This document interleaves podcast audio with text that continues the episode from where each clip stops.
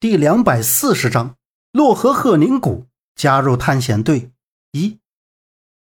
正当杨木还沉浸在思考中时，整个金光四壁开始摇动起来，面前的那个巨大的圆球体也缓缓地向内侧移动着。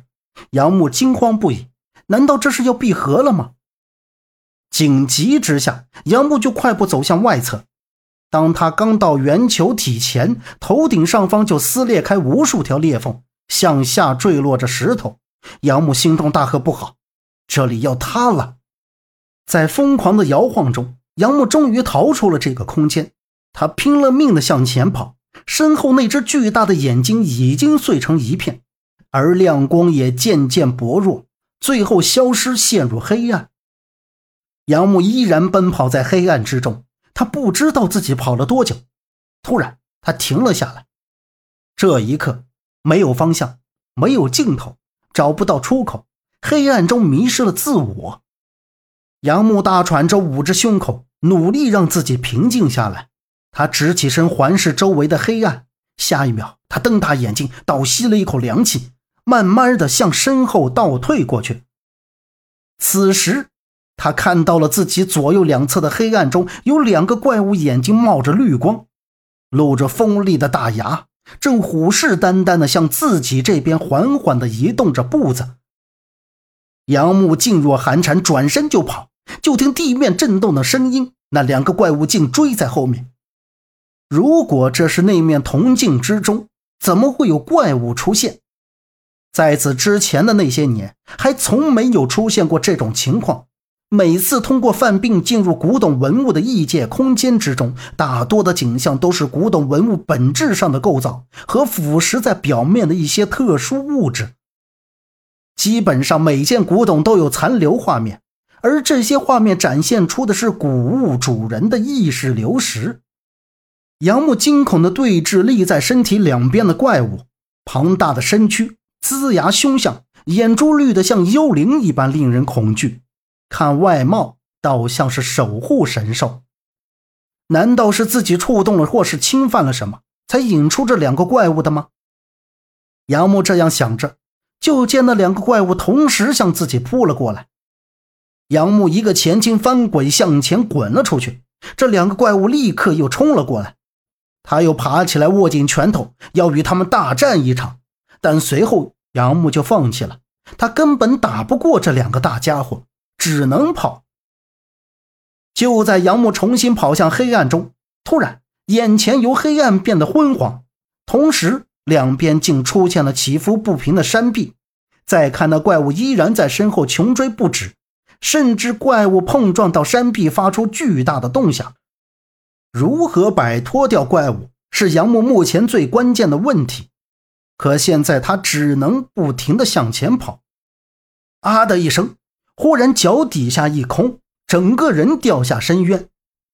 杨木望着身下出现在眼前的巨大瞳孔。杨木，杨木！陈方安焦急的呼喊声回荡在自己的耳边。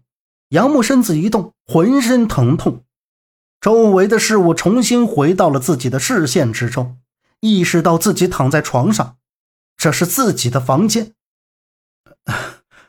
我怎么了？杨木扶着额头，缓缓坐起身，扫了一眼书桌，看向陈方安，说道：“你突然晕倒了，现在怎么样？”陈方安倒了一杯水，递到杨木面前，问道：“杨木接过水杯，铜镜呢？有什么发现吗？”说着，杨木就下了床，走到书桌前。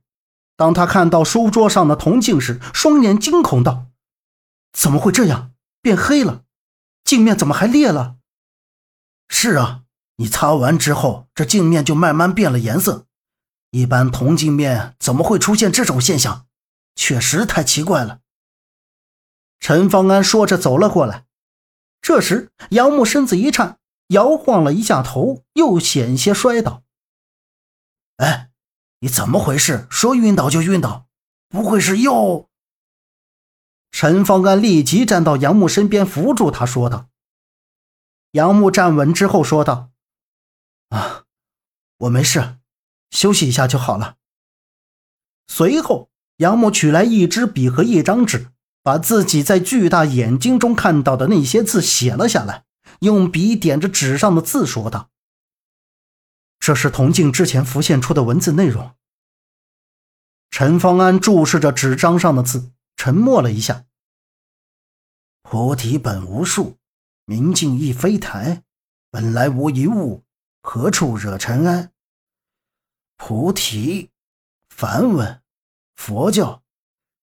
这是一首关于佛教的诗。你知道这个？杨木靠到桌边说道：“字面的意思是，菩提原本就没有树，明亮的镜子也并非是台，本来就虚无一物。”哪里会惹上什么尘埃？也就是说，这世上本来就不存在任何实物。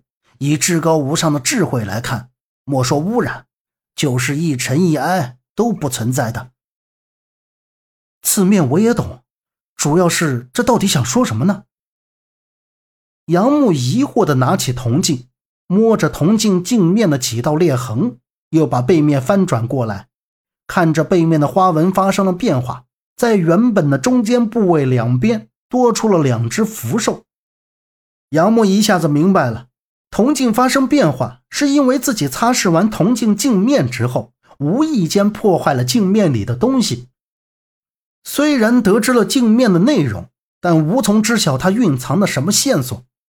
杨木说：“去茶楼的二楼书房看看，那里有不少关于古代的书籍，都是夏叔收藏的，没准儿。”能在其中查到什么有关的信息？就这样，两个人收拾了一下，来到茶楼，正赶上张姐离开，夏洛伊正要锁门。小莫，这么晚了，你们俩来干嘛了？夏洛伊看到杨木和陈方安朝自己这边走着，问道：“洛伊，夏叔那儿我已经送过饭了，我来茶楼待会儿，说点事儿，你要不先回去休息吧。”杨木注视着夏洛伊说道，然后又对陈方安道：“小陈，走，我们先进去。”杨木说：“他和陈方安有点事。”夏洛伊说：“也留下来陪他们。”就跟在他们身后进了茶楼。杨木和陈方安进去之后，就直接上了二楼的书房。杨木把那些古书籍找了出来，一整晚都在翻看书籍。最后，杨默在一本《坛经》之中找到了这句话。这句话是唐代禅宗六祖禅师慧能所作，可这又和人骨鬼书有什么关系？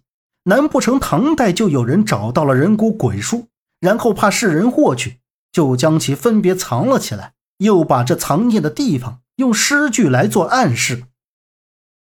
杨默，快过来看，你看这个。是不是就是说这两句话的意思？